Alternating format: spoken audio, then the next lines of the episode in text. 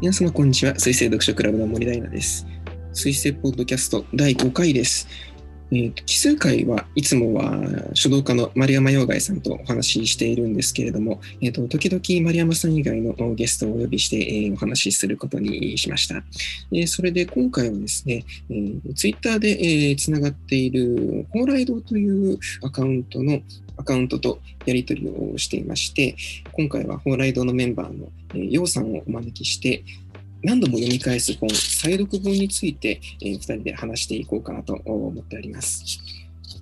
えっ、と、それでは早速、楊さんに、えー、楊さんの自己紹介と、それから、蓬莱堂という場所について、えー教えていただこうかなと思います。楊さん、今日はあのお越しくださってありがとうございます。はい、こちらこそお呼びいただいてありがとうございます。ようと申します。よろしくお願いします。えっと、じゃあ、まず私の自己紹介からですかね。お願いします。はい。まあ私、えっと、まあ、個人情報はあんまり言わない主義なので、都内に住んでますよぐらいのところでとどめさせてもらえればと思うんですが、えーまあ、会社員やってますと。で、まあ、基本的にネット上ではあの読書メーターという SNS と、あとまあツイッターですね、まあ、この2つであの読書関連のまあ活動というとあれですけれども、人たちとつながっていろいろ交流したりとかってことをしてます。で、えーまあ、読む本としては、小説以外だと、まあ、安全保障系とか国際関係論みたいな本であったりとか、あと日本史、哲学系の本、それからまあ最近はあのちょっと経営理論とかについても勉強しなきゃと思っているところというところがあります。で小説系だとあまりこうジャンルにこだわらずに読む傾向が強いんですけれども基本的にはこう軽くさらっと読める本というよりも何かこう心に引っかかりが残るような何か考えさせてくれるような本っていうのが、まあ、好きかなと思ってます。という感じですね。はい。で、えーまあ、そこからちょっと蓬莱堂の紹介にそのまま入らせてもらえればと思うんですけど蓬莱堂っていうのはですねあの、まあ、実は別に私の組織では実はなくてですね あのジョジョさんという別の方がいます。この方もま読書メーターとツイッターで活動されている方なんですけどもこの方が、えー東京都北区に去年オープンしたリアルで拠点を持った、えーと文学サロンになります。まあ、コンセプトとしては読書好きが集まって好きなことができる場所というイメージでやってますね。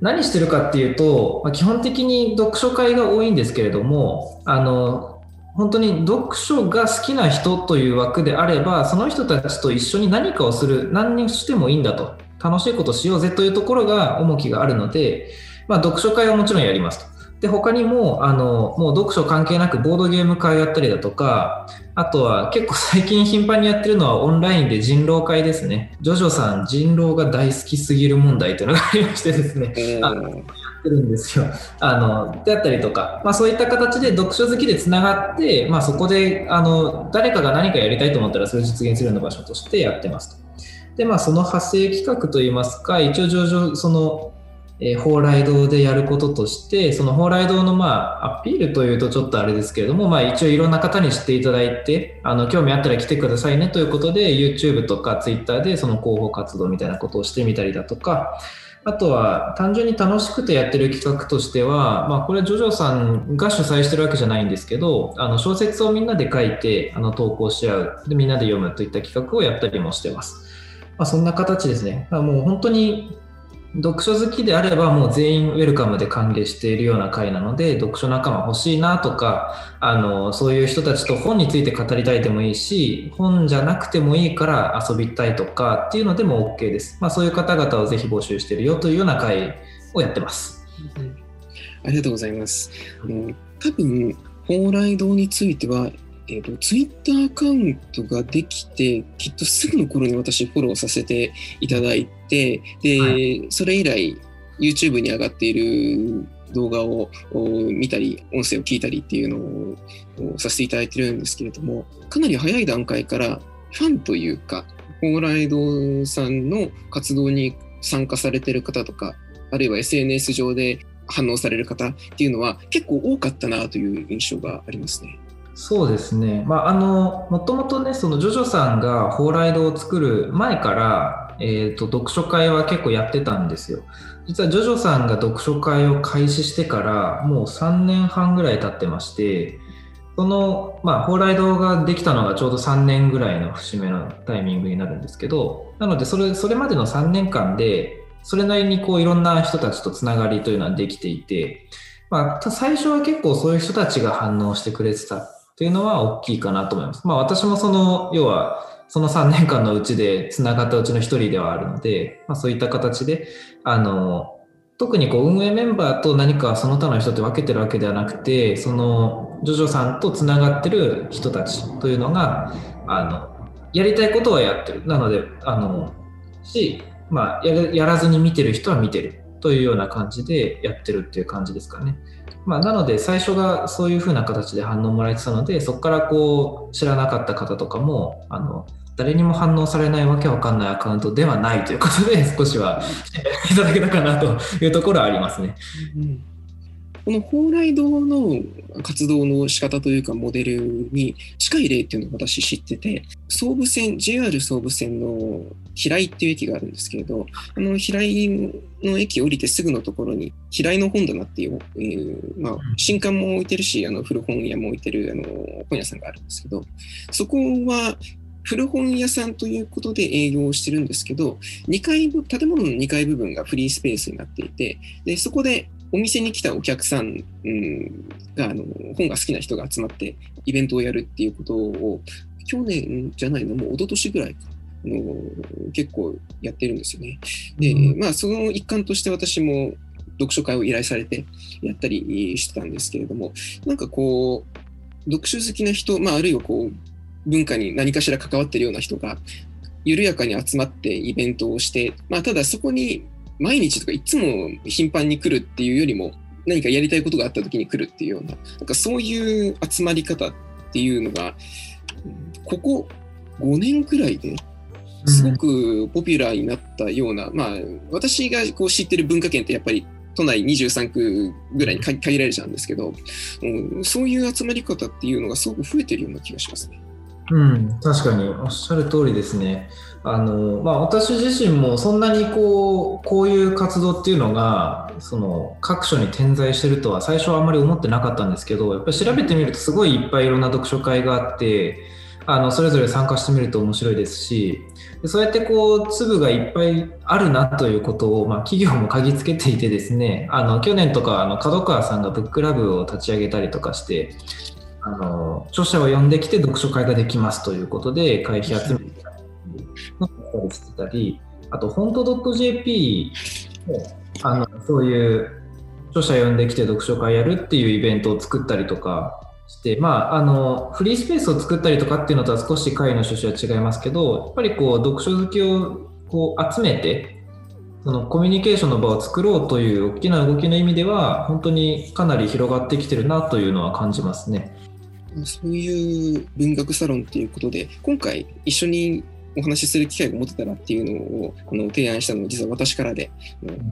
まあ、私が普段やっているような活動と、まあ、読書会っていうところでは近いのかもしれないんですけれど私が始めたその水星ポッドキャストの色合いとかコンセプトとそれから蓬莱堂さんの方々が作っている映像とか音声のコンテンツって色合いがかなり違うのでこれは一緒に何かやったら相当面白いことができるんじゃないかななんて思って、えーと、今回、えーと、お声掛けさせていただきました。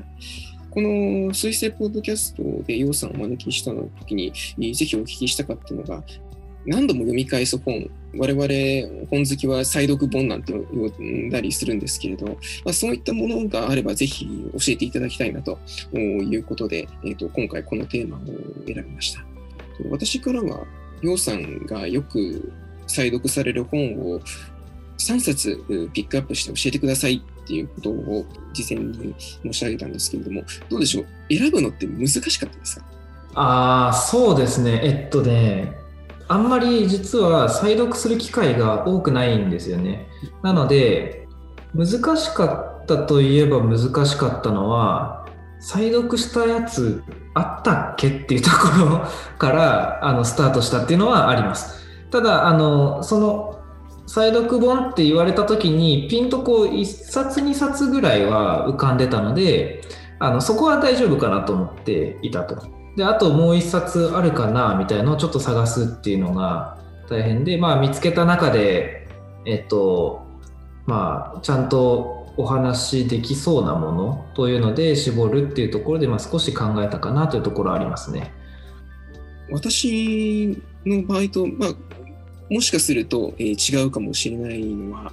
私の場合は何度も読み返す本の方が、普段こう手に取る本の中では多くて、新しい本に向かうということが、えーと、多分他の方、あるいはこう他のツイッターユーザーの中でもあの本が好きな方のと比べると少ないんじゃないかなというふうに思ったんです。で、この違いももしこうお話しする中で分かっていくといいななんて思って、今回こういうテーマを選んだっていうのもありましたね。なるほど。確かにそうですね。ちょうど私は再読は本当に何だろう、きっかけがないとというか、しないので、基本的には新しい本、新しい本って言っちゃうタイプではありますね。単純な、その私が再読をしない、しないというか、あまりしないことの、おそらく一つの理由として考えられるのがですね、まあ単純にこう自分の読書ペースが遅いせいもあるんですけど、読みたい本が一生増え続けてるんですね。どうしても増え続けていて、読書ペースが追いつかないんですよ。で、あの、どんどん本は出てきちゃうし、で、その中で自分が気になる本もたくさんあれば、それこそこういう蓬莱堂みたいなこうくくりの中でいろんな人と喋ってると、おすすめされたりとか、話の中で出てきてピンと気になる本だったりとか、そういうのもどんどん出てくるんですね。ってなってくると、本当に追いつかないので、なかなかその、一冊読み終わって、あの、こう楽しみ終わったらはい次はい次っていう形でやっちゃいがちっていうのはあります。しかしそんな要素でも再読本があるということで、今回は3冊ご紹介いただけることになりました。そしたら、3冊のうちの1冊目をご紹介いただいてもいいでしょうか？わかりました。じゃあ1冊目はね、ぱり一番再読したやつにしましょうかね。シグムント・フロイトとアルバート・アインシュタインの人はなぜ戦争するのかという本ですね。基本的にこれ、えーと、本としては講談社現代あじゃ講談社学術文庫から出ているんですけど本当に本編は50ページかそこらしかないすごい短いものです。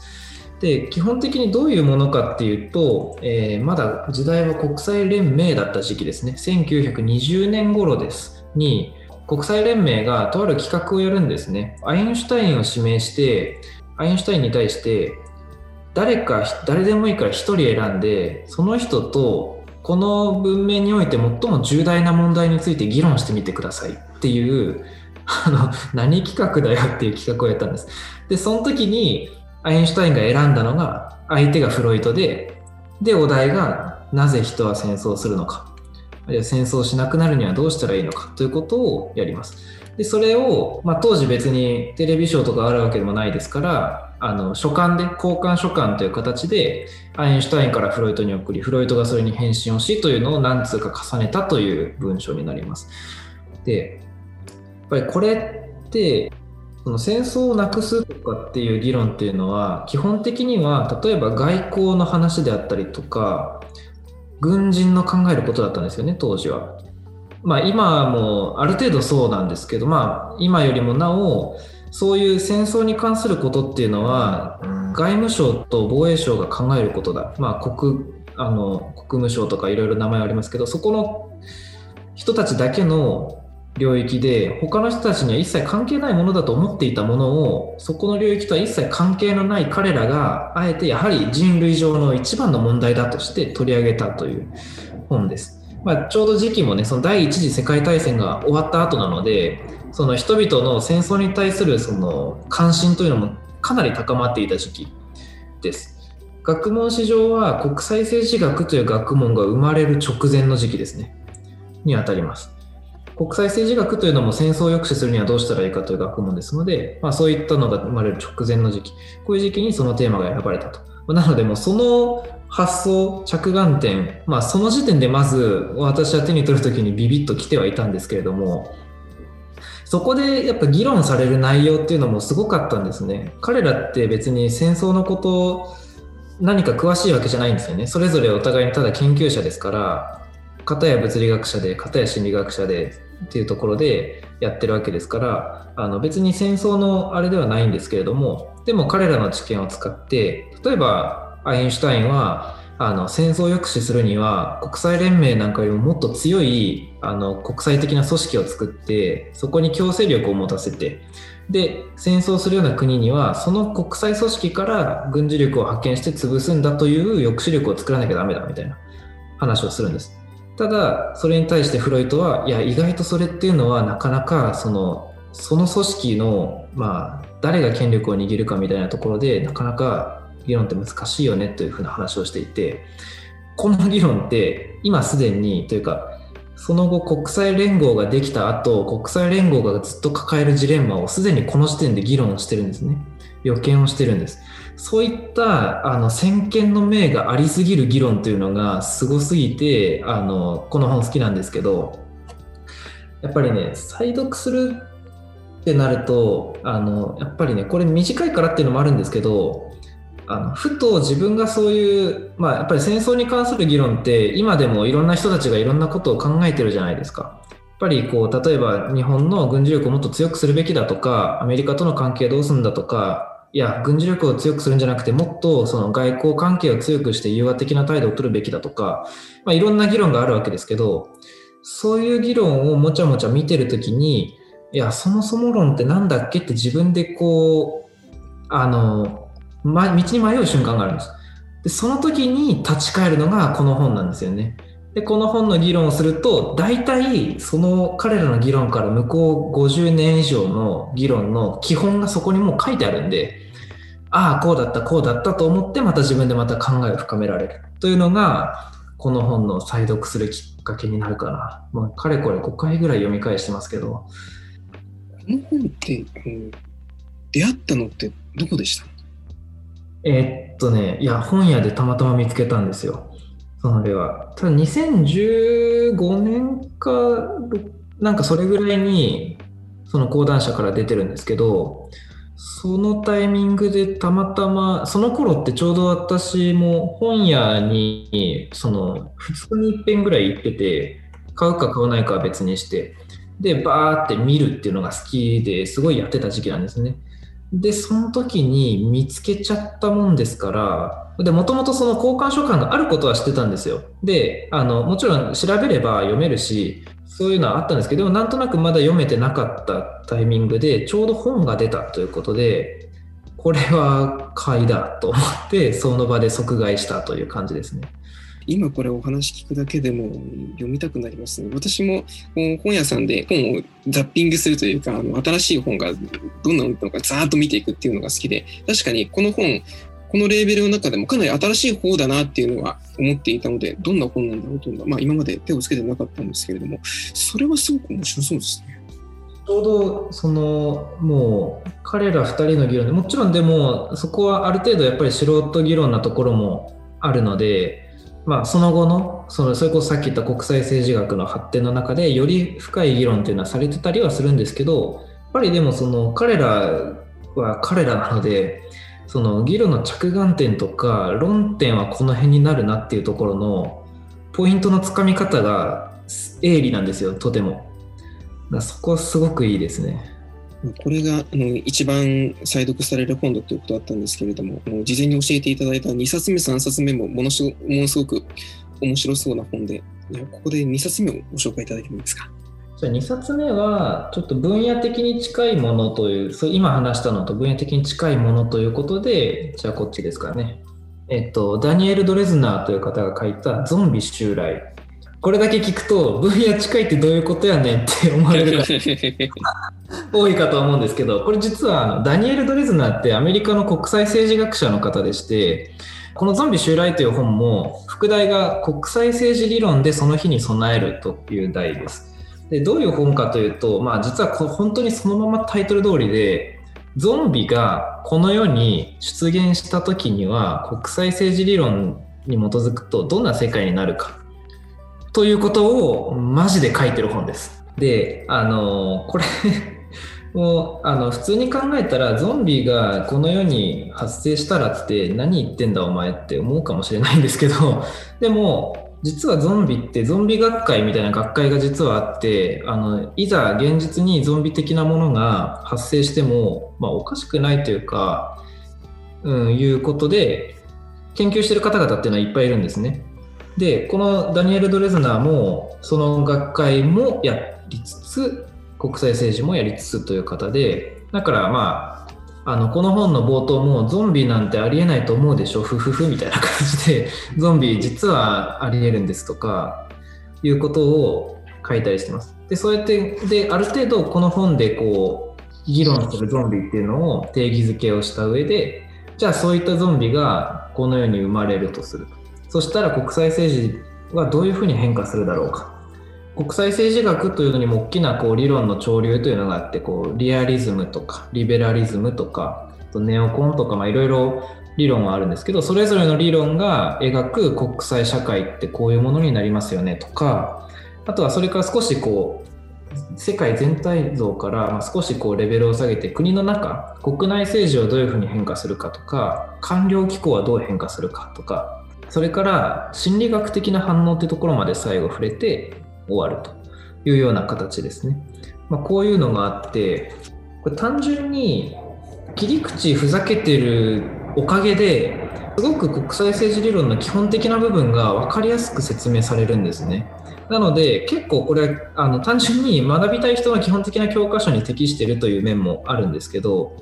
かつ、まあ、テーマゾンビなんで単純に読んでて皆さん楽しいですと。でたまにイラストがあって国連で演説をするゾンビの絵とか書いてあったりするんですね、まあ、どういうことだと思われる方も多いかと思うんでそれはぜひ読んでいただきたいんですけど、まあ、そういうのがあります。でこれをなぜ読み返すかというとこれは読み返すタイミングというのがちょうどあの去年の今ぐらいの時期だったんですけれども新型コロナウイルスです。まさしくですね。新型コロナウイルスが流行ってきたと。あの、ゾンビってまあ、それこそ、バイオハザードなんかでも有名なように、薬品とかウイルスが媒介になって、人々に感染をして広がっていくというのがゾンビの一つの類型ですよね。で、なので、ゾンビって感染症なんですよ、基本的には。まあ、これね、あの、じゃあ別に今の感じだと新型コロナウイルスかかった人はゾンビかみたいな風に捉えられると嫌なんで、それは本当に違うんですけど、ただ、あの、構造が一緒ですと。感染をして広まっていって、その人が、あの、まあ、健康でなくなる。健康じゃなくなって、あの、満足に体を、まあ、働いたりとか生活を送ることができなくなるというレベルまで抽象化すればかなり共通した出来事でして、この本自体はゾンビの話をしてるけれども、でも新型コロナウイルスがこれだけ世界中に蔓延した状態というのは、あのゾンビが蔓延した世界とかなり類似するということで、実はこのタイミングでこの本もあの改めて爆発的に、爆発的にかは分かんないけど、売れたんですよ、実は。で、これ、白水社さんから出てるんですけど、私が持ってる帯は、もっと最初に出た帯なので、あのゾンビは必ず発生しますみたいなことが帯に書いてあるんですけど、その時にあのすり直して出たやつは、新型コロナウイルスがみたいなところを帯に書いて売り出したんですね。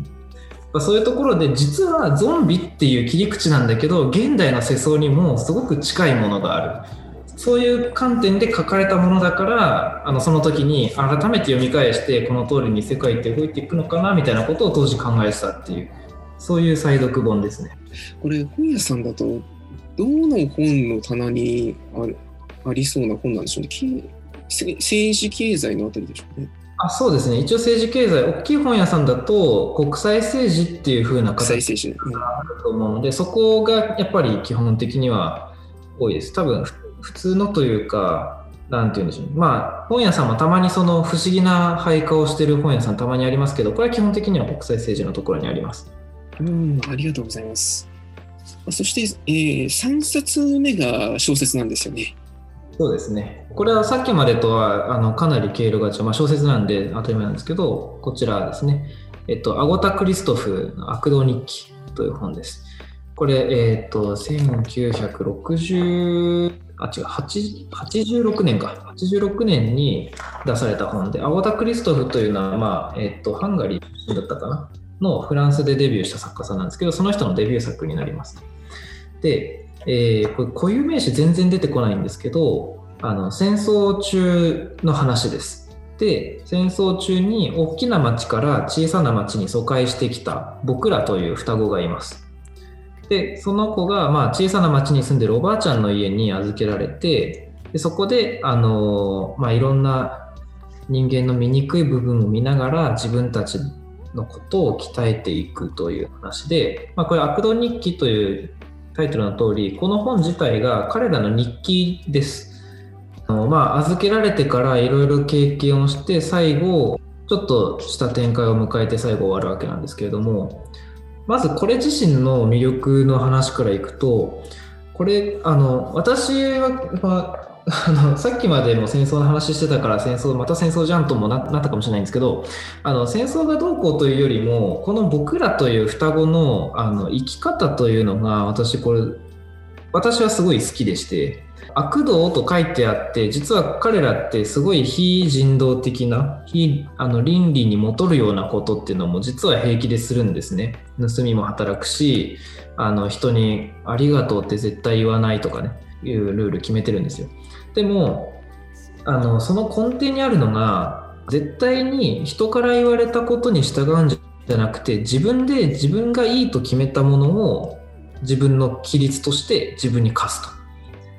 そういうルールを持ってそれを達成するためにいろんな訓練をしたり行動をするんですね。だから双子であの我慢の訓練だとか言ってあのお互いでムチ打ちをムチで叩き合うみたいな 訓練をしたりとかもするんですよ。あの別にわがままに育ちたいわけでは決してなくて自分たちがそういう過酷なんか結構過酷な環境の中で生きざるを得ないところがあるのであのその中でちゃんと生きていくのに自分たちのルールで生きると。大人も特に信じてないです。みたいなところがあって。だからあのやってることがその非人道的で悪く見える瞬間もあれば一方であそこはすごいあのちゃんと、まあ、義理立てをするであったりとか美しい行動をとるなという瞬間も来るんです。でそういうこう自立しているということですねがかなり美しいので私は好きですというふうに思ってます。でちょっとこれ 再読本としてお話しするかちょっと迷ったところはあったんですけど、ちょ、これ再読のきっかけは実はあの、蓬莱堂でやってる YouTube ですね。これを題材に動画を2本撮ったんですね。なんでこれにしたかっていうと、その、まあその企画自体が、この悪道日記を知らない人が、まずは悪道日記について知ったかぶって語るっていう、あの、遊び企画ですね。をやって、で、その後で、えー、ちゃんと読んできたよっていうことで、改めて感想戦というかをやるっていうので2本撮ったんですけど、そういう企画をするにあたってどんな題材の本にしようかと思った時にちゃんと妄想で語りたくなるようなあの内容であってかつ実際にネタバレをしてあの後編話すわけですけれどもそこでネタバレして全部喋りきったと思ってもでも読む価値が消えないと私が信じられる本というのを出したいなと思ったんです。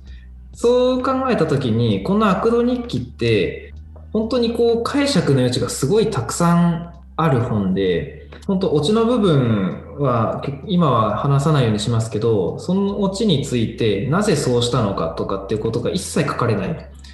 で、この彼らの日記のルールとして、あの感情とかは書かないっていうのがあって、事実しか書かないっていうルールがあるもんですから、あの彼らがどういう気持ちで行動したのかとか、あのどうなったらいいなと願ってるのかとか、そういうことも一切書いてないで行動だけがバッて書いてあるからこれどういうことなんだっていうのの解釈の余地がすごいあってでちょうどその我々が撮った動画の中でもそういう議論にもなってですねそこをどう捉えるかが、まあ、分からなくてあのもやもやしてますだったりでもその要因がいいですだったり、まあ、いろんな意見が出てきたんですね、まあ、そういうふうな形であの全部喋ってもなお読む価値が消えないっていうのはすごいいいなと思っていると。でかつこういう本っていうのは何回読んでも答えが見えないから何回読んでも絶対楽しいんですよ。そうというところであのいいなと思ってますと。でまあその動画でこれを題材にするって決めたので、まあ、自分でもあのちゃんと読み返していこうと思ってその時に読み返したという感じですね。ありがとうございます。悪道日記については私は本文が原作は読んでなくって映画になったものを見てるだけなんですけれども、いや、だから、なおのことを読みなよ、読みなよって周りからね言われてるんですけどね。文体上にものすごく工夫を凝らして、それがものすごい魅力になっているっていう本って、一般的には多くの人には受けないというか難しいって思われがちな本であるっていう傾向はありますけれどもこの悪道日記は単に海外文学が好きとかっていう層の人たちだけじゃなくって意外とたくさんの人に読まれてるなという印象があるんですよね。そうですね結構その例えば翻訳の文体が苦手ですという方とかもいるしあとは海外の小説だと名前とかが全部カタカナだからちょっと混乱しちゃうんですっていう方とかもいたりしますけれども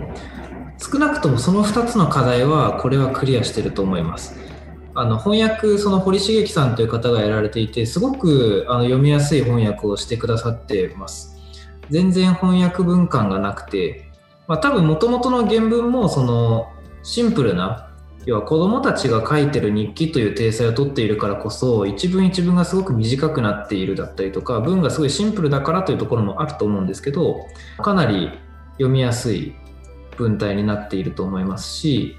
固有名詞が分からなくて混乱するという話があったと思うんですけど、まあ、先ほどもちらっとだけ言ったんですけどこの本固有名詞一切出てこないんですよ。主人公は僕らという双子です。双子なんだけど、僕らとしか表現されないです。A 太郎くんと B 太郎くんみたいな感じじゃないんですね。で、僕らとしか言われないし、おばあちゃんとしか言われないとか、司祭様としか言われない。なので、あの、カタカナ苦手な人にも全く問題なく入ってくるはずです。で、しかも、あの、それぞれのキャラクターが結構違う人結構ちゃんと違う人なので固有名詞がないことで誰だっけともあんまりならないようになってますだからその意味では海外もの苦手なんだよなっていう方でもこれはおすすめできるかなと思いますね YouTube に投稿されてるこの悪道日記についてのこの動画を見させてもらったんですけどあれもすごい面白かったですね。ありがとうございます。あのそうね。特にやっぱ前編の読んでないで語ってるあたりなんかはそれこそみんな読んでないからあのと双子の名前をジャンとポールとか言って適当に名前つけて 出自とかも勝手に決めて喋ってましたけど。あれをね読んでみたらどうかというところですね。どれくらい当た当たってないか、まあ、そちらは後編で見ていただく感じですけどね。ありがとうございます。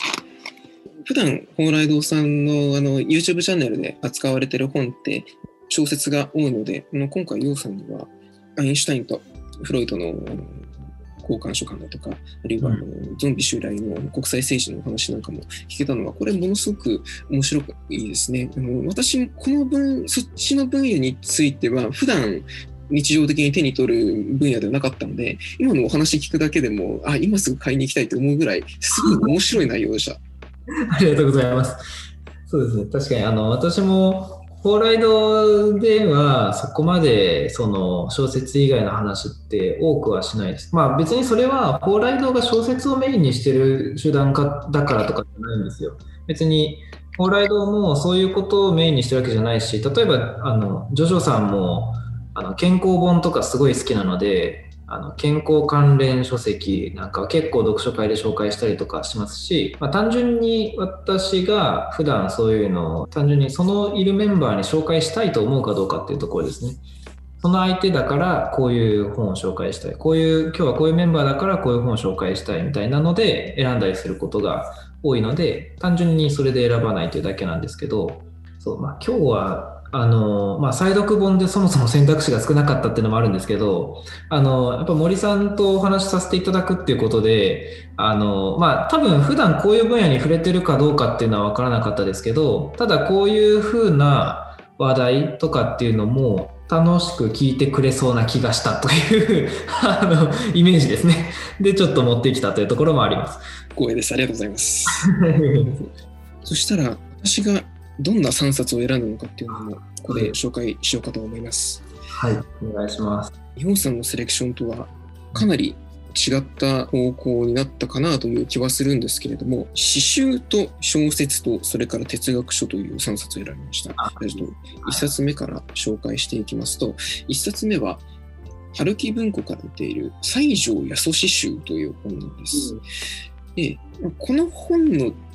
この本に出会ったいきさつが、もしかすると今回お話しているの重要になるのかなとも思ったんですが、一番最初はインターネットで偶然、この西条八十という大正時代とか昭和にかけて活動していた詩人が書いた富野の地獄っていうその詩をネットで発見したんです。で、その詩はものすごくダークな感じで、こんな幻想的な世界を作り出した人がいるんだっていう衝撃を多分私その頃中学生だったような記憶があるんですけどでその時に詩っていうものはこんなにも面白くてこんなすごいものが世の中にあるんだっていうのを知ってじゃあこの西条八十の本を手元に置きたいなと思ったんです。けれど、うん、西条八十の本っていうのは新刊で手に入れようとするとその当時もそして今もおそらくほぼないんじゃないのかなと、なぜかレアなものになってしまっていて、唯一新刊で手に入れられたのが、この春木文庫っていうレベルから出ていた西条よそし集という本なんです。で残念ながらこの本には私が続婚を惚れ込んだ富野の地獄っていうそのものすごく暗黒的なイメージの詩っていうのは載ってなかったんですけれどもその強烈な印象っていうものをこの西条八十という詩人はいくつもいくつも作り出せたんだっていうことが分かる体験をしましたね。で、うん、美しくてものすごく悲劇的なあの内容を扱っているんですけれどグロいとかあとは悲惨とかっていう感じではなくって悲劇が起こる一歩手前のような緊張感っていうものがあるんです。こう映画とか音楽とかでもそうなんですけど、一番のものすごい、あもうこれ、ここからドラマが加速していてやばいことになっていくんだっていう箇所の一歩手前って、嵐の静けさみたいなものがあるじゃないですか。嵐の静けさの中にある、あ、でもやっぱ不穏だよねっていうような部分をギュッと凝縮した言葉を作っていったのがこの西条安なんですね。私はその当時こう日本とか日本の風景っていうものがなぜか理由はわからないんですけどすごく嫌いだったんですよ。ところが、うん、この西条八十が作り出しているイメージとかあるいはあの単語詩の中での言葉の使い方っていうものを通して日本っていう日本全体の土地だとかあるいは都市の風景とか田舎の風景っていうものを見るとそれが今まで見てきたものは何だったんだろうっていうぐらい全く全然違って魅力的なものに見えたんですよ。なので言葉が持っているイメージの力っていうものを一個通して外の世界を見るとこんなにも感じ取り方っていうものが変わってしまうんだっていうのに気づいた一番最初の本がこの西条八十詩集でしたね。私、いまだにこう旅行に行ったりとか、あとはあの自分の家から遠く離れたところにあの行くっていうタイミングには、この本を開くか開かないかは置くとしても必ず携帯をすることにしていて西条八十のイマジネーションっていうものを通して外の世界を見るっていうことをなるべくするようにしてます。刺繍っていうのを持ち歩くのにものすごくいい本だなというのこの本をあの手元に置いてるとすごく感じますね。ちなみにその旅行先でその刺繍を開く時っていうのはどういう時ですか？2つの契機があって1つは人が全くいない光景すごい田舎の偏僻なところであの車もなかなか走ってないみたいなとにかく動いてるものが風と植物だけとか波だ海の波だけみたいな風景でそこは単純にこう景観として美しいとか綺麗だなっていうふうに思うこともできるんですけどこれ西条八十だったらどんな風に見てたかなっていうフィルターを1個通しただけで画像でいうところのサイドがものすごい上がるというか、人が全くいない土地なんだけれど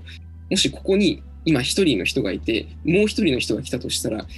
どんな会話が始まるのかなとかっていうイマジネーションが突発的に湧き出てくるような引き金のような役割を果たしてくれるんですよね。あとはもう一つの契機としては人の日常的な生活が旅行先で見えた時自分が住んでるところはもう何というか自分と同じようなライフスタイルを送っている人たちばっかり住んでる地域なので、あそこのマンションに住んでる人も自分と同じような生活をしてるんだろうなっていうふうには思うんですけど、自分とは全然違う土地で全然違う環境で生活をしている人たちの、なんでしょうね、家庭の内側とか、あるいは生活の一場面っていうものを見たときに、日常的な生活、例えば食事をするとか、あるいはあの仕事からあの疲れて帰ってくるとかっていう、そういう光景は誰もが誰、誰にでもあることだし、誰でもあの見たり見られたりしている。ことなんですけれど、そういうのって当たり前のことではあっても、その当人にとっては結構切実な問題だったりするんですよね。自分ではない人なんだけれど、そしてきっと言葉を交わさない人なんだけれど、その人の生活の態度、生活の色合いっていうものを自分ごとのように見るためには、やはり私にとって一番使えるフィルターっていうのを最初出すんですね。何もない光景を鮮やかに見るっていうことも強烈にあの感じ取るためのあの本っていうことをと同じように他人のある一瞬とかある姿っていうものを自分ごとのように感じるそういうことがしたくなった時にやはりこの刺繍を携帯しててよかったなっていうのは思いますね。それはこう自分が住んでいるホームグラウンドから遠いところでそういうふうに思うことがすごくよくあり結構その2つって、まあ、いわば対照的な瞬間にもちょっと感じたんですけどなんかなやっぱそこは単純に森さんがそういうのに関心が強いんですかねそういうのを深く感じたいと思うタイプの方とかっていうことなんですかね。もしかするとそうかもしれないですね。自分は自分他人は他人であの分けるっていうことも必要だし、それがないと日常生活って送れないんですけれど、自分が絶対立ち入らない家だとか、あの絶対立ち入らない施設っていうものがあって、そこにちゃんと人の営みがあるんだっていうことを感じ取りたいことが時々あるんですね。はいそういう、やはりここにちゃんと人が住んでいて、その人なりの辛いことだとか嬉しいことがあるんだっていうのを忘れたくないなって思うようなことがもしかすると自分の中にあるのかもしれません。なんかそういう時のために携帯してるのかな。なんか今あの聞いていただいてなんかそこまではたどり着きました、ちなみにじゃあその中で一遍こう今この場で紹介できるものとかあったりしますか？まあちょっと長いようだったらあれかなとは思うんですけどこのこの詩はあの時に読んだなとかそういうの風景を変えるためっていうよりも、えーと、一番こうこの本の中で短い詩があるんですけれどこれは風景を変えるためっていうよりも自分の中で読み方が一度大きく変わった詩っていうのがありますね。おなるほど。これは仮面っていう詩で、自分のカンナで削り、自分ののみで刻み、自分のハケで塗ったこの赤い仮面の恐ろしさよ。公認はおののいている。っていう詩集で、まあ、公認っていうのはあの匠の人っていう書くので、多分あの職人のことだと思うんですけれど、はい、一番最初に読んだ時、これって2人の人がいて、自分のカンナで削って自分ののみで刻んで赤い仮面を作ったっていう人が A さんで、これを自分で作ったんだっていうふうに A さんが言っていて、B さんは職人で、その出来に驚いているっていうイメージで読んだんです。うん、でも、いつだったかはわからないんですけど、ある時、この本を読み返したら自分の見方が全く違っていることに気づいたんです。実は新しい読み方でも2人の人物がいて A さんが仮面を作った B さんがあの職人で驚いているっていうところは変わらないんですけどこの自分で仮面を作ったっていうのはいろんな人生経験とか今あの見たこと聞いたことから表面的な部分じゃなくって自分の中のルールとか自分が捨てたくない秩序っっていうものをのみの一撃を重ねていくことによってゼロから自分で作り上げたっていう様子のように思えてきてそうじゃない解釈っていうものがある時からできなくなったんですよ。今までは強烈なイメージの面白さに読んでたんですけど、それ以降は自分の手に力を入れて、自分の中の何かを磨き上げていくっていう、その様子を描いてる詩なんじゃないかっていうふうに思って以来この詩がものすごく輝き出したっていうことはありましたね。なるほどいやすごい面白いですねっていうのと同時にこの詩の前者の人は悪道日記の僕らじゃないかとすごい思いましたね。自分の仮面を作る自分であの色を塗った自分用の仮面を作っている僕らとでなんとなくそれ悪道日記を踏まえて私が今ふっと感じたのはあの工者の方ですね。職人さんというのはある意味その僕らとは別の人たちでそれっていうのは、えっと、自分で作り上げたも仮面をつけてるわけではない人たち。多かれ少なかれある程度人の手の加わった人からこうせと言われたものも受け入れて生きている人。というふうになんとなく感じられてあのもう自分100%で自分はこうじゃと決めているそして自分のルールに従って生きている人とある程度人に合わせながらバランスを取りながら生きている人という対比に私は今その詩を朗読していただいてポッと感じてでその前者は悪道日記でいう僕らだしあのその対比の中で多分一般人は後者の方だと思うんですよ。で前者の方の人を見るといやおののくと思うんですよ。本当に自分で自分はこうだと決めてまっすぐ突き進めていける勇気とか気概とかでしかもそれが多分仮面ができてるってことはある程度成り立ってるってことだと思うんですよ。ただのわがままの域はもうとうに過ぎていてその道を進めているということだからそれは新しい道を切り開くものとしてすごいなんていうかまあやわっこい言葉で言うとすごい人だということですよね。自分にはかなわねえと思っておののくというなんかそういう対立構造にも感じられてしまいましたね。でなんか聞いててすごいいいなと。まああの森さんと全く同じ解釈ではないと思うんですけどなんか聞いててすごい面白いなと思いました。ありがとうございます。なんかそこまで考えていただけたなんて。うん、でもこう知って小説一編取り上げると、まあ、どれだけ短いものでもやはりストーリーがあるのであの情報量が多くなっちゃうんですけど知っていうのは情報量が少ないので、独自な考えも促進されて、まあ、それであのヨウさんもあの先ほど言ってくださったように抽象化という言葉もありますけど、イマジネーションをこうやって実はここにいるのは2人の人間なんじゃないかっていうふうに考えて抽象化すると別の作品とも悪道日記の二言もつながるみたいなね。やっぱそういうことはありますよね。うん、今のあのこのイマジネーションの強さっていうお話をしたんですけど、えーと、2冊目に紹介する皆川博子の蝶、まあ、蝶々の蝶ですねっていう短編集も、えーとこのイメージの強さ映像的な強さに惹かれて、私があの読み返す本ですね。でこれはあの短編小説集なんですけれど、皆川博子ってそのそれこそ西条康みたいなイメージが強い詩人とか小説家とかあの映画とかっていうものをものすごく好む人で書いている小説にもそういう要素がすごく出てくるんです。でこの「蝶」という短編集は第二次世界大戦前と中とあとそれから戦後の日本に住んでいる子どもたちを主人公に描いた全然違う話なんあの全然関わりのない子どもたちを描いた短編小説なんですけれど大人たちのものすごい醜さと子どもたちの実はそういう大人を冷静に見ている目線とっていうののドラマを描きながら子どもたちの目にはなんていうか、幻想的って言うとファンタジーじゃなくて、すごく切ないとか、あるいはあの悲しいとか、どうにか相手を救いたいんだけど、あの自分の力では子供だからどうしようもできないみたいな、もどかしさみたいなものが、部屋だとか、その地域の風景の描写とかに溶け込んでいくっていう、ものすごく技術力の高い文章で書かれていて、だけど難しい文章ということではないんですよ。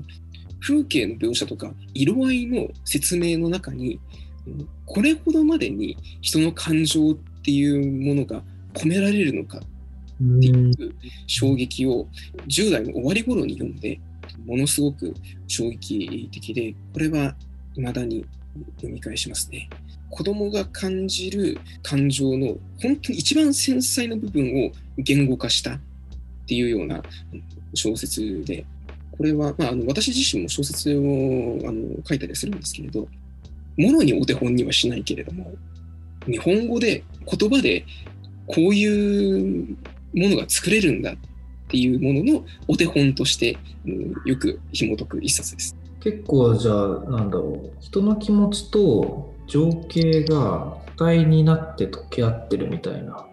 そうなんです。感情って例えばその悲しいとか切ないとか嬉しいとかっていう一言で言い表せるもののように思われるしそうでなきゃ人には伝えられないんですけど実際の感情って言葉とは全然違うものじゃないですか。だから本当は僕らが感じているとてもじゃないけど数えきれない種類の感情って言葉にしようとするならいくらでもバリエーションを作れるはずなんです。例えば、えっと、もう全然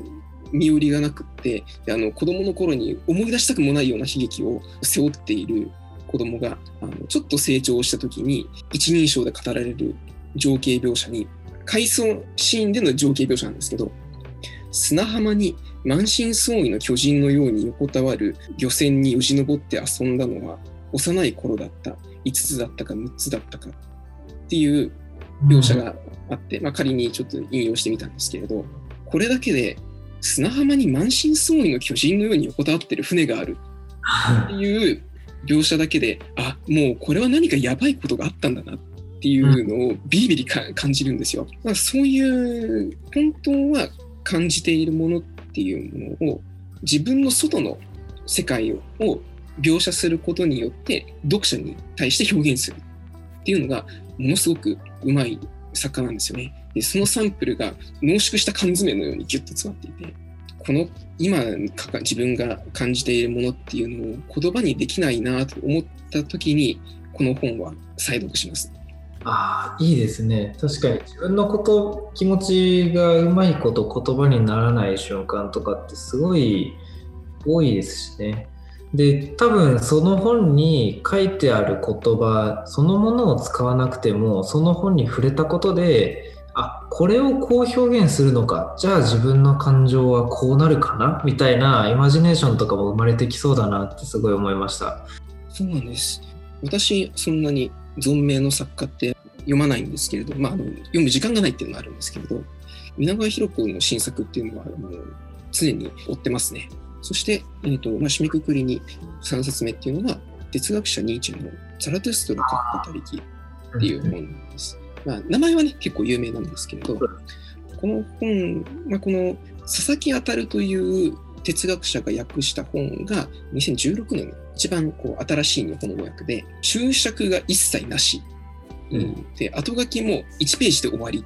まあ、あとは読む人に任せるのでとにかく読んでくださいみたいなスタンスの翻訳なんですね。ここまで余計な説明を一切省いた翻訳っていうのは日本では他に明治以来ザラトゥストラの翻訳って日本にはあるんですけどここまで注釈がないのは初めてっていうような翻訳なんです。で、まあ、この本については、えーとまあ、いろんな人がいろんなことを語っているので、もう私から多くは説明はあのしてもしょうがないんですけれど、一つ言えることは、ニーチェが言ってたことって、あの確かにいろんなすごいいいこと言ってるんですよあの。キャッチーな言葉使ってますし、君の心の中の英雄を殺すなとか、一つ抜き出すだけでも、すごく、あ、そうだ、その考え方忘れてたんだよって、忘れてたけど一番重要なことだよなっていう言葉をこの本の中にたくさん入れてるんですね。ニーチェって名言を作るのがすごい上手いタイプのあの哲学者だったので、なので、跳躍ニーチェの言葉っていうものすごく売れたあの自己啓発本がありましたけれど、ニーチェの研究者に言わせれば、あれはニーチェが書いた本じゃないからっていうのをあの言っていて、それは確かにその通りだと思うんです。ただ、そういうキャッチーだけれど考えを、あのすごく強い考ええー、っていうものを書いた哲学者であることは間違いないんですよ。なので、YouTube の動画とか、あとはあの入門書とかにまとめられて売り出されたりあの配信されたりするっていうのも僕は全然ありだと思うんですよね。ただニーチェが考えたことっていうのはニーチェが一番大事にしたことっていうのはいやその考え方にはまだその先があるんだよでその先にたどり着いたらまだその先も用意されてるんだぞっていうのがニーチェの根本的な思考法でありニーチェが一番伝えたかったことなんです。なので、まあ、何が言いたいかというと、ニーチェっていいこと言ってる人っていう捉え方ってもちろんできるし、それで正しい面もあるし、ニーチェの考え方っていうものを、が広まってくれるっていうのは、あのいいことだなと私も思うんですけど、きっとニーチェが一番あの読者に伝えたかったことっていうのは、その先その先っていうふうに考えていくのが人間の考え方として一番正しいことなんだよっていうのを言おうとしてたんじゃないかと思うんですね。まるで人間って終わりが来るのを待ち望んでるようなところがあるんですよ。例えば自分の世代で大きい事件が起こってほしいとか自分の世代でこの事件がこの悪い環境が解決されてほしいとかでつい思っちゃうんですけれどそれって今来るとは限らなくないっていうのが、まあ、簡単に言えばニーチェの主張なんですね。うんうん、も自分の子供とか自分の孫とかもう10世代先で解決するようなことになるかもしれない。で自分が生きてる間は大きい事件なんてドラマティックなことなんて起こらないかもしれない。事態が良くなるということを自分は経験できないかもしれない。でも未来でそれが実現すればいいじゃないか。うんうん、だから自分の世代で何か大きなことが起こるとか何かを終わらせるとかっていうようなことが起こらなくても別にそれを悲しむことはないんだよ。っていうとてつもないポジティブな未来主義っていうのがこの哲学者の考え方の一番コアの部分なんです。ニーチェの本っていうのは読むたんびに読み方が変わる本なのでこの間いい箇所だなと思っていた部分が今回読んだらどうもピンとこないと思ったり、以前理解不能だった表現があそうだこういうことだよっていうふうに気づいたりすることができる本なんです。で、間違いなくニーチェはそういう部分を狙って書いてるなと、そういうふうに思わせるような書きぶりをしているなというふうに、やはりこう読んでると感じられますね。常に新しい考えが欲しい時とか、あとはあの、どうしても折れたくない時、この本を紐解きます。有名ではあるけれど、文庫本だと560ページぐらいあって、でしかも分からないところなんていうのがたくさんあるので読み通すのに簡単かっていうと全然簡単な本ではないですけれど読み通すことがゴールの本ではないのであのその意味では人におすすめすることもある本です。それは一番最近読み返した時はにピンときた言葉とかはありますか？あここですかね。ああ、私は知っている。自分の最高の希望を失った高潔な者たちを、その時彼らは全ての高い希望を希望するものになり果てたっていう部分があって、まあ、要するにどういうことかっていうと、自分の中で一番価値を置いている人たちが自分の中で一番価値を置いているものがあったと。でも、その価値を置いているものに失望をするときっていうのは、これが自分の価値観の中で一番下のものに転嫁される。可愛さ余って憎さ100倍っていう言葉がありますけど、自分が本当に大切にしていた、自分が一番愛していたものに裏切られたっていうふうに思ったら、その瞬間、自分の中で一番けなしたいものに変わるんだ。ということを言ってる箇所なんですけど、これはあまりにも極端すぎるよねっていうのが、この言葉が書かれているあの前後の文脈ですね。そういう人になっちゃいけないよっていう文脈で語られる。言葉です。例えば、以前あった例ですけど、アイドルの CD を大量に買ったんだけど、あのそのアイドルのことがあのある時ものすごく嫌いになってあの山の中で大量に燃やしちゃうとかね、なんかそういう事件もありましたが、好きなもの、自分がものすごく価値を置いているものっていうものにこそ自分の全てを捧げるなよっていう警告でもあるしそこまで愛してたんだから一番下に落とすっていうのは本当に正しいのか一回考えろよっていうようなことでもあると思いますね。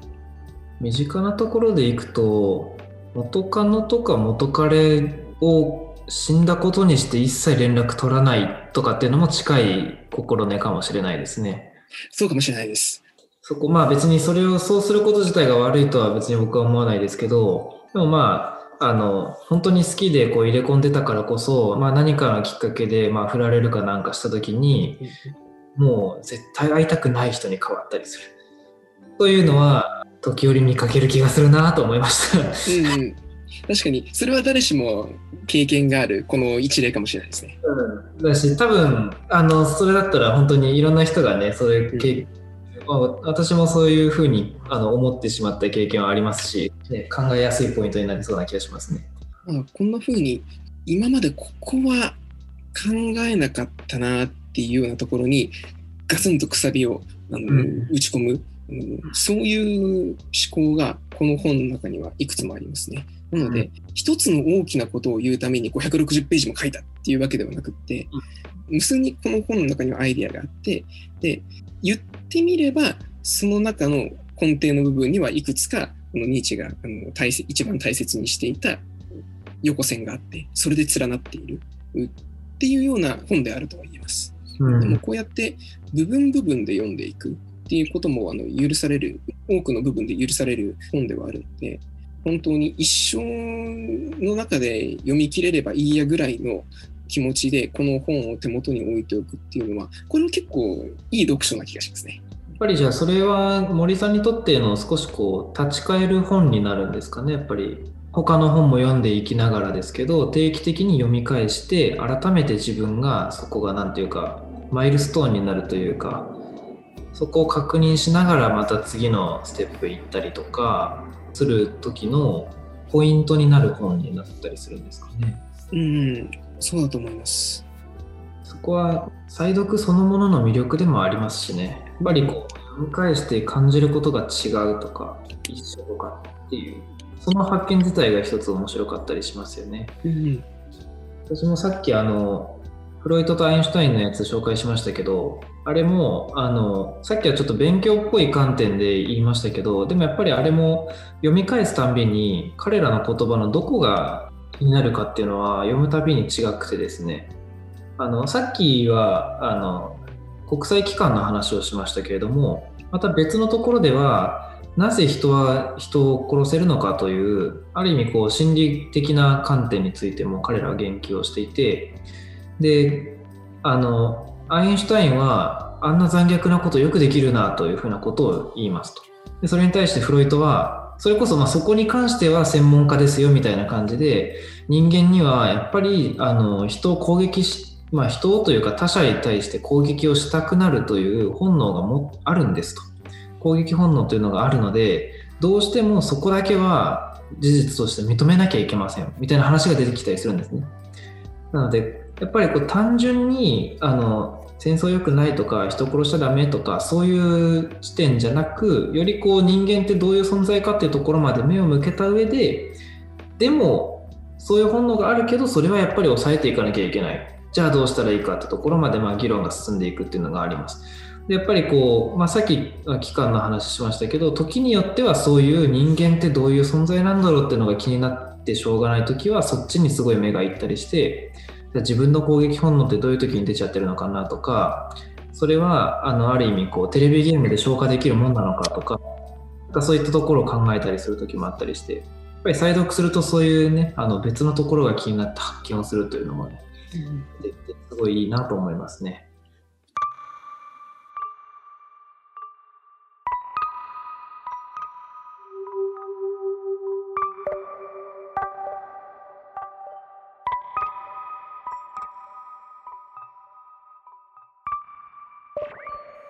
やありがとうございます。これで私と洋さんで合計6冊なんですけれど、すごく結果的に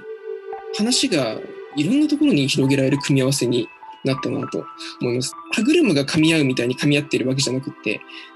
ある色の水滴を無色透明の